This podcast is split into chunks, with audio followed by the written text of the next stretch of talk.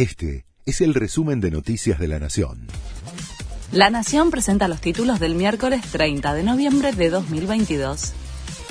Trabajadores públicos amenazan con parar el Estado si condenan a Cristina Kirchner.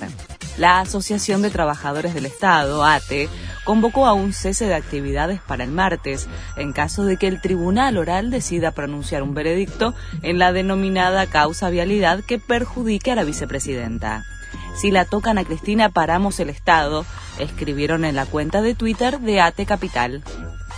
Economía negocia en Washington la tercera revisión con el FMI.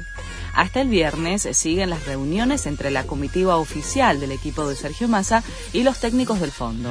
El ministro de Economía asegura que los objetivos están cumplidos y espera liberar un nuevo desembolso. Habrá un nuevo aumento salarial para empleadas domésticas a partir de diciembre.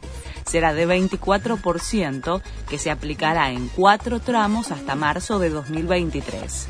El próximo mes comenzará con un incremento de 8%. El aumento interanual para el periodo que va de marzo de 2022 a marzo de 2023 será de casi 120%, una de las mejores paritarias alcanzadas en el actual contexto macroeconómico.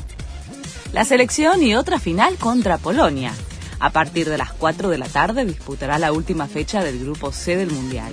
Si gana, se asegura la clasificación a octavos de final. El técnico no confirmó la formación, pero se presumen entre dos y tres variantes con relación al equipo que venció a México. Se definen los clasificados de la fase de grupo. La decimoprimera jornada en Qatar tiene otros partidos además del encuentro entre Argentina y Polonia. Por el grupo C, también a las 4 juegan Arabia Saudita-México.